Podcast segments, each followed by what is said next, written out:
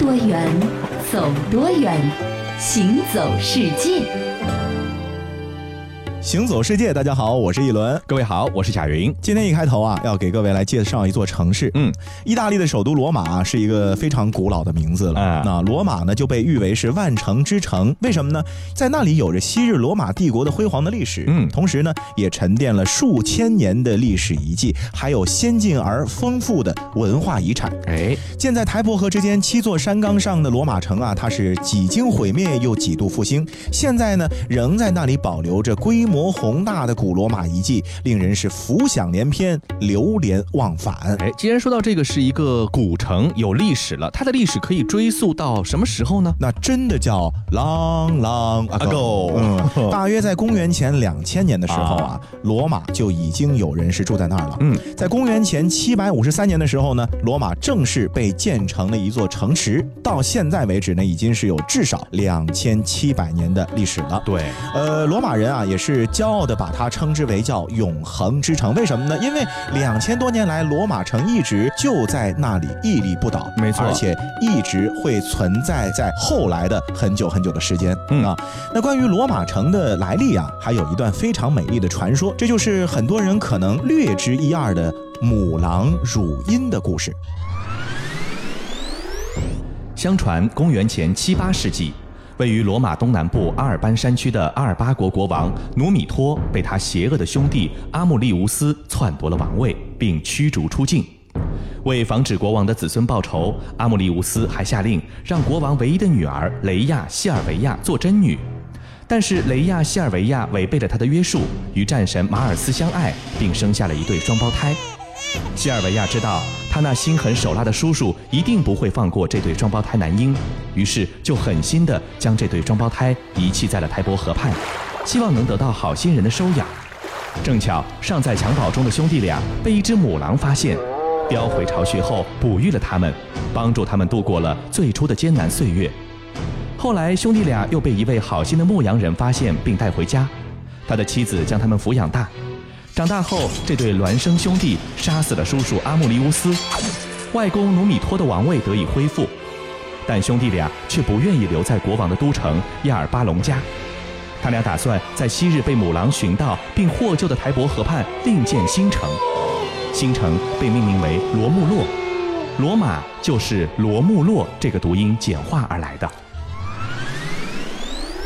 那这个传说啊，应该是流传非常广泛的，嗯，而且呢，可以说是人尽皆知。是。那到现在啊，呃，罗马也是以这个母狼补音的图案啊，作为它的城市的象征的一个徽章的。哦。比如说，在罗马当地的这个足球队，罗马队的球徽就是母狼补音。是是。嗯。那在罗马的博物馆里面呢，还陈列着一只母狼陪伴着两个男孩的铜像，静静的在诉说着那段属于罗马的传奇。嗯。那我在想啊，就是罗马作为一个古城，到现在为止还有。很多的遗迹，嗯，有没有什么东西能够让我们看到，这就是两千多年前甚至更早以前罗马的这个遗迹？那当然有了，罗马被称作是全球最大的露天历史博物馆嘛。比如说最著名的就是世界八大名胜之一的古罗马斗兽场遗址，嗯，这个就坐落在罗马的中心，很有名啊。那在那里呢，曾经是举办着古罗马人最喜欢的一项集体娱乐活动——决斗。哦，就是咱们看过这电影《决斗士》吗？是，就基本上是这样的一种娱乐方式啊，比较血腥，比较暴力一点。没错。那到现现在为止啊，两千多年过去了，嗯，类似的精神啊，在足球比赛当中呢得到了延续啊，就是说呢，也能够挥洒激情，但是没那么的暴力啊。对你比如说现在啊，在每周日的时候，也会有成千上万的罗马人，甚至是外地人，嗯，潮水般的涌入巨大的这个足球场，是在这里面唱歌啊、喝酒啊、狂欢啊。对。不过现在非常值得庆幸的就是，负责罗马队或者拉齐奥队主场比赛的裁判啊，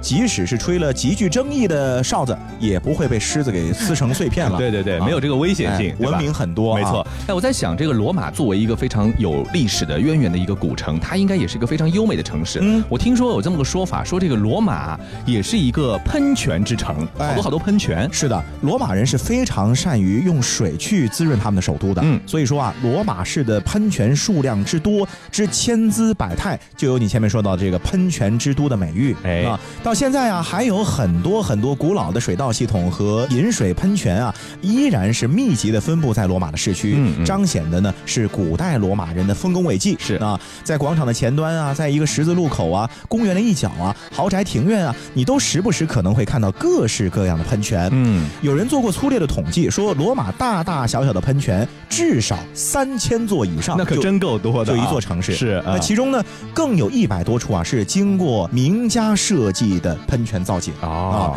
在罗马逛街游览呢，如果说你没有仔细的去欣赏这些喷泉啊，可以说是真的辜负了这个城市的人造美景了。哎呦，那你说三千多座喷泉，如果我去罗马的话，不可能一座座去看过来啊。嗯，有没有什么特别好、特别有名的推荐给我？那当然有了，在这么多的喷泉当中，如果说你是第一次去罗马旅游的话，嗯，一定要去的是众多喷泉当中最为著名的，建于公元一七六二年的特雷维喷泉。哦，说到特雷维喷泉，很多人可能并不了解，但是它有另外一个名字，我觉得很多人就听过了。许愿池哦，这个明白。哎，很多人到那儿去呢，就为了许个心愿，对吧？是的啊。那在许愿池的中央啊，你可以看到的是海神尼普顿。嗯，在尼普顿的身旁呢，拉着他的两匹飞马，一匹呢是看上去很安静、很温顺这种形象，嗯，另外一匹呢，感觉就非常的暴脾气、狂怒啊，性格迥异。那为什么要这样刻画呢？其实就象征着大海的这个两种极端，就平静和汹涌。是，嗯，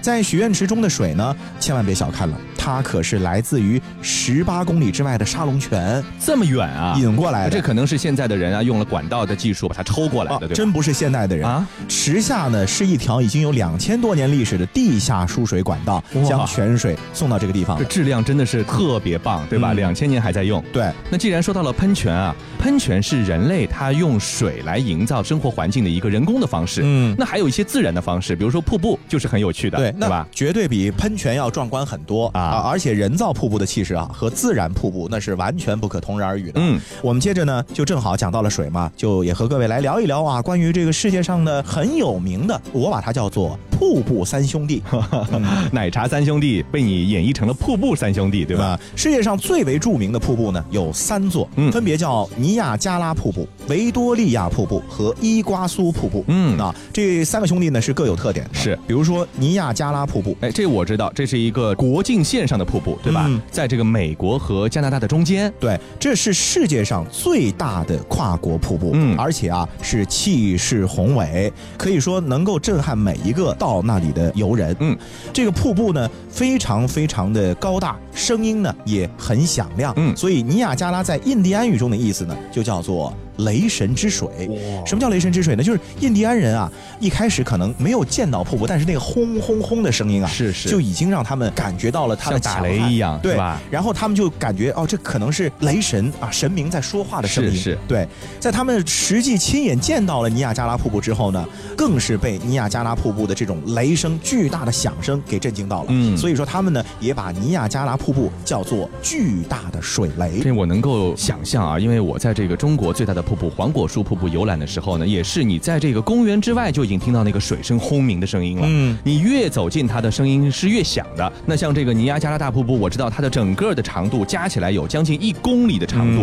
所以这个声音应该是更加的振聋发聩的。对，不过啊，尼亚加拉瀑布呢，因为它的这个特殊的一个地质条件，嗯，所以说呢，在一八四二年到一九零五年的时候啊，它每年会向上游的方向移动一百七十厘米左右。哦，就这了，瀑布可能会越来越小。在冲刷它的这个岩石，对吧？那后来呢？美国和加拿大两国的政府啊，为了能够保护这个瀑布，让这个瀑布被更多的人看到，留存更久一点，是，所以呢，还耗费巨资修建了一些就是控制瀑布对岩石侵袭的这种工程，让瀑布对岩石的侵袭呢有所减小了。所以我们现在也依然能够看到尼亚加拉瀑布那雄伟的身影。好，这是三兄弟中的老大啊，老二是谁呀？老二是维多利亚瀑布。这维多利亚瀑布在哪里呢？就在非洲赞比西河的中游。嗯，这是世界上跨度最大的瀑布。哦，跨度有多大呢？这个瀑布宽，我们前面说到的尼亚加拉瀑布是将近一公里，将近一公里是，而且因为被一块石头给隔开了，是，所以是一半对一半啊，基本上。但是这个维多利亚瀑布厉害了，要宽一千七百多米。天哪，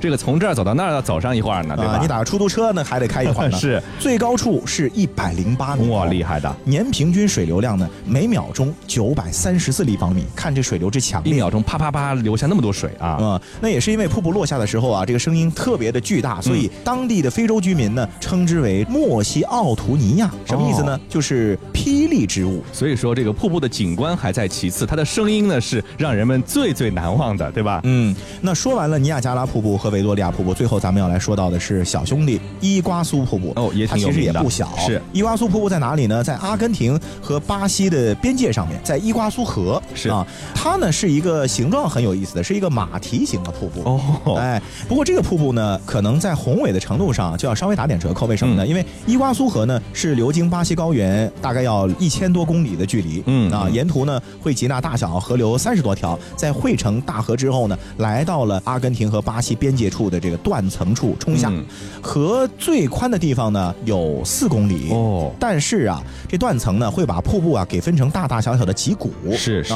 旱季的时候呢，可能要有两百多股大大小小瀑布。哦，哎，到了雨季的时候呢，一下子拉宽了很多了。嗯，比维多利亚瀑布呢还要宽。是，人们常常以常态来衡量这个瀑布的跨度啊，所以说存在着季节性涨落的这个伊瓜苏瀑布呢就不能夺冠了，因为它的这个不稳定，对吧？要么特别大，要么就很小。但是伊瓜苏瀑布的这个气势呢却是最宏伟的。嗯，在里面有一个叫魔鬼猴这种地方。这个魔鬼猴呢是在阿根廷这边的，从上往下看啊，一共有九股水流是咆哮而下，嗯，惊心动魄的。同时，你还可以望见环形瀑布群的全景，所以有点像是喉咙的感觉吧？是是。那在巴西那边呢，你是从下往上看，嗯，水幕从天而降呢，也是另外一番非常有意思的体验。我觉得可能就和水帘洞一样，但是那是巨大无比的水帘洞。是。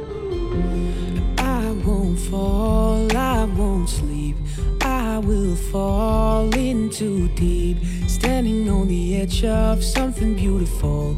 Let's go to the other side of the waterfall.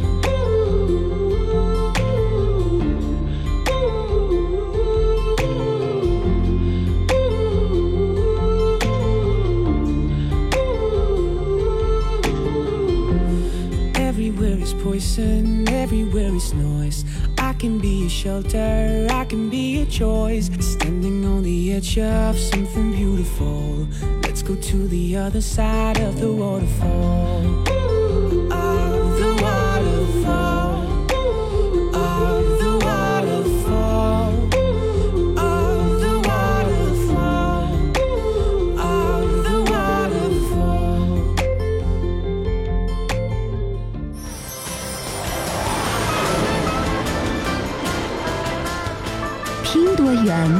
走多远，行走世界。欢迎继续回到《行走世界》，大家好，我是一轮，各位好，我是贾云。那刚才呢说到了这个世界上的瀑布三兄弟啊，三个大瀑布。那其实，在咱们中国呢，也有很多有名的瀑布，而且呢，在这个文人墨客的笔下呢，也成就了很多的名词佳句。比如呢，你比如说这个望庐山瀑布，日照香炉生紫烟，遥看瀑布挂前川，飞流直下三千尺，疑是银河落九天。不过我觉得这个诗也是太夸张了一点啊，三千尺，银河落。九天，这气势我估计得一百个尼亚加拉瀑布才能比得了吧？哎呀，这个语文老师早就说过了，这是这个诗人的一种夸张的描绘手法嘛。嗯，我觉得啊，这古代的诗人好像在写诗的时候都挺喜欢，比如说喝点酒就助兴的嘛。哎，有这个灵感迸发。哎，尤其是这个家伙，李白，生于公元七百零一年，卒于公元七百六十二年，字太白，号青莲居士，出生于绵州昌隆县。也就是今天的四川省江油市，是唐代伟大的浪漫主义诗人，被后人誉为诗仙。其人爽朗大方，爱饮酒作诗，喜游山玩水，广交朋友。那说到李白，在中国那绝对是无人不知、无人不晓啊。嗯，李白现存的诗呢，大概是上千首啊。那其中提到酒的有大概两百多首，够爱喝酒，够爱喝的啊。这涉及的场景嘛，这简直是包罗万象。嗯，李白在得意的时候呢喝酒，失意的时候呢也喝酒。嗯，一个人的时候喝酒，去宴会的时候也喝酒，想念好朋友的时候喝酒，久别重逢的时候依然要喝酒，在酒楼喝，在妓院喝，在家里喝，在宫廷里喝，反正啊，只要有酒哪儿。都是李白喝酒的地方。嗯，呃，我就听说过这么的一首诗是杜甫写他的。他说这个李白斗酒诗百篇，就说李白有一斗酒给他，他就可以一百首诗随随便便给你唱出来，对吧？但是我有一个疑问啊，就是说他们两位都是诗人，会不会都太夸张了一点？这李白到底真的能喝酒吗？有那么能喝酒吗？所以我们今天就来扒一扒杜甫眼中的这个李白啊，李白自己眼中的这个李白。哎，斗酒诗百篇。他的酒量到底有多大呢？哎，要聊这个话题啊，还得回到杜甫那句话，就是“李白斗酒诗百篇”。嗯，这里的斗酒呢，就是一斗酒的意思。是啊，但是问题来了，就是这一斗酒究竟有多少呢？嗯，我们常说的这个斗啊，其实呢是一种称量粮食的单位。对，那一斗大概是十六斤重。嗯，酒的这个密度来换算一下的话呢，那基本上一斗要可以装十升的酒。十升的酒啊，你别说酒呢，喝十升的水我都喝不下。对啊，所以就得出一个结论是什么呢？古代量酒的斗啊，跟我们现在称粮食的斗绝对不可能是一个概念。哎，不然的话，这李白斗酒，这别斗酒，半斗他就不省人事了。是啊，其实，在古代啊，斗就是喝酒的杯子，就叫斗。是啊，能够随便抓起来就扔来扔去的，所以肯定大不到哪里去。哦，但是酒杯咱们还是尽量不要去扔它。哎，对对对，贵重物品。也就是说，它很轻很小，对吧？嗯，在《史记项羽本纪》当中有这样的记载，就是这个刘邦啊，从鸿门宴上逃出的时候。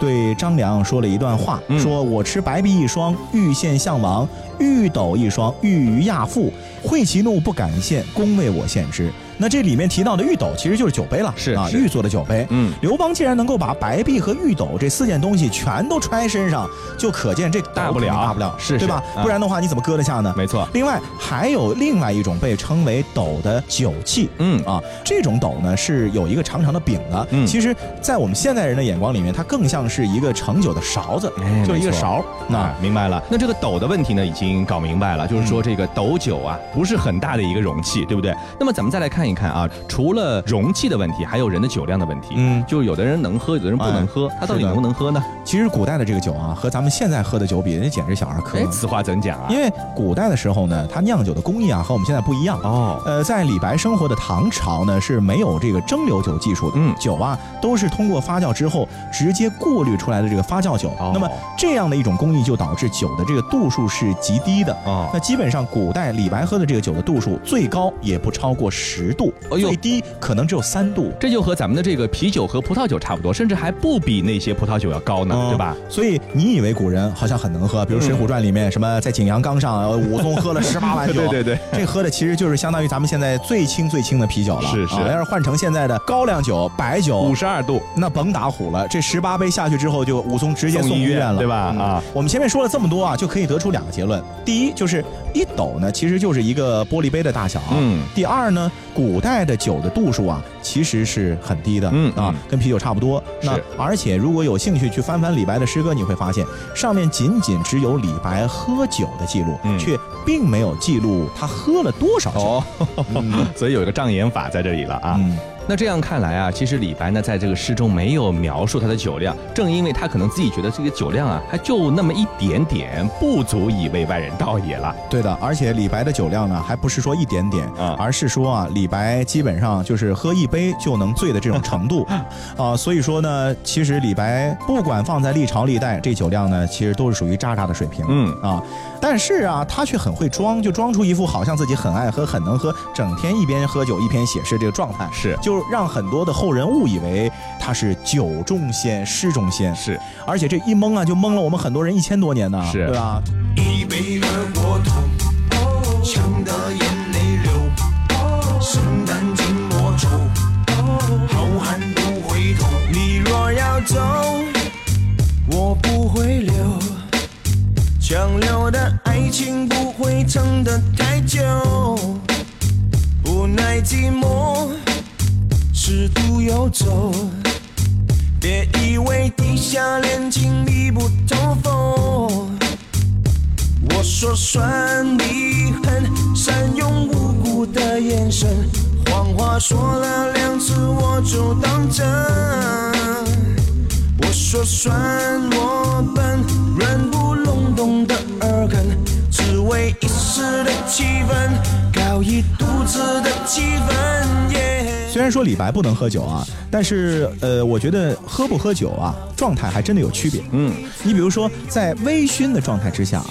你对于这个世界的感知呢，可能会和你正常状态下不太一样。嗯啊，有一种美叫做醉美，哦，就是美，心醉的美，喝醉的喝醉的醉啊，就是这个意思嘛，对不对？啊啊，那当然，我们接下来要说的这个地方和酒没关系，但是它的那个风景真的，就你看一眼就感觉自己已经喝醉了。嗯，什么地方呢？波罗的海沿岸哦，波罗的海呢，应该是比较神秘的一个地方，对吧？咱们对它的熟悉程度呢，可能也仅限于知道它在一个大致的地理位置。嗯，到底有些什么国家在它附近呢？波罗的海啊，其实有这样的三个国家，国土面积也挺小的。你可能听过他们的名字啊，或者说他们的名字其实存在于我们这个世界地图上的时间很短。哎，但是啊，这些国家的风景却是异常的秀丽。嗯，而且呢，还传承着古老的欧洲风情。是，这三个国家分别是立陶宛。拉脱维亚和爱沙尼亚。嗯，先来说一说这立陶宛。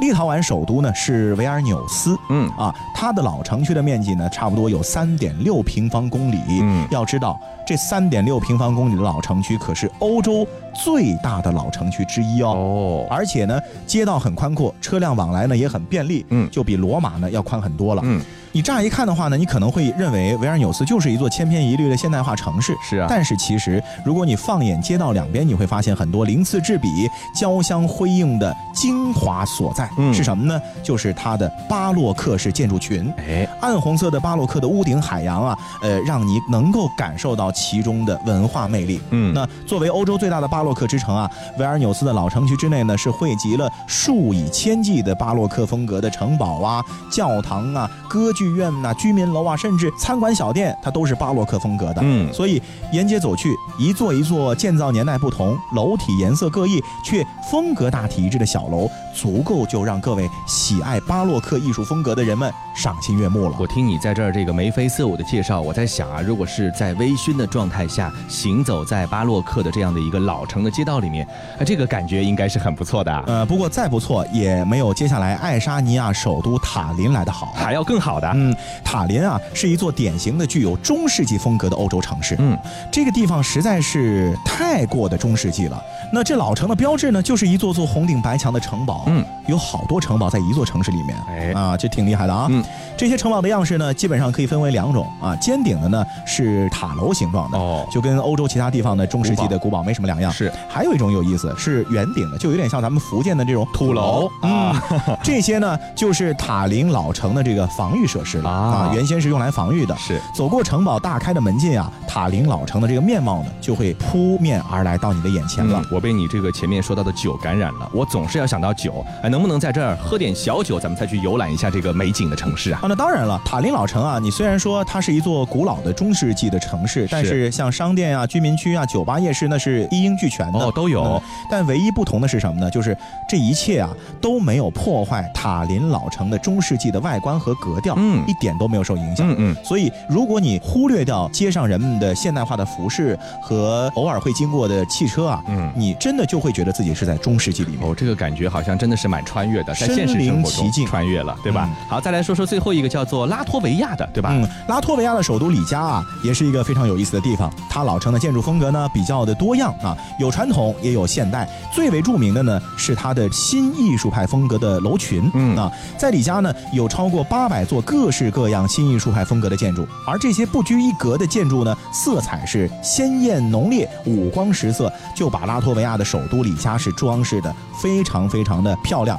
如果你从空中去俯瞰的话，李家一点都不像我们前面提到塔林啊，或者维尔纽斯满目整齐划一的这个红屋顶。是，而李家呢是各种颜色错落有致，有点像看彩虹。嗯嗯。那么这座老城中，它有没有什么别致的东西，或者说特别的东西啊？有，就是老城中心穹顶教堂外面有一个塑像啊，值得一看。塑像，哎，这雕塑呢，它既不是古代的英雄，也不是宗教圣徒，而是由四只。动物构成的啊，动物组成的雕塑啊，而且这四只动物的排列顺序啊，还很有意思，它们是直线排列的。哦，在最下面的呢是一只驴，驴背上背着一只狗，狗背上站着一只猫，猫背上又站着一只公鸡。我知道了，这格林童话中有这么一个不来梅镇的音乐家们，就说的是他们啊。哎，就是这样的啊。所以说啊，虽然说我们刚刚说到波罗的海沿岸这三个国家，拉脱维亚、爱沙尼亚和立陶宛，你可能不太了解和熟悉。对，但是我觉得，如果你喜爱欧洲古典美的话，嗯，这些地方倒是可以驻足停留一番的。最关键的问题是，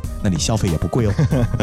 好了，那今天的行走世界到这里就要和各位说再见了。我是一轮，我是贾云，感谢各位的收听，我们下期再见。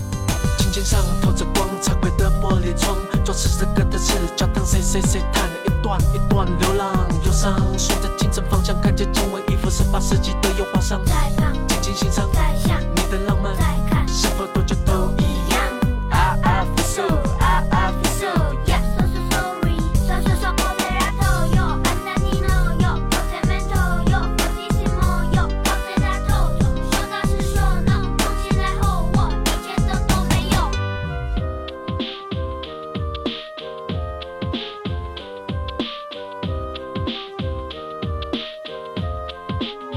我就站在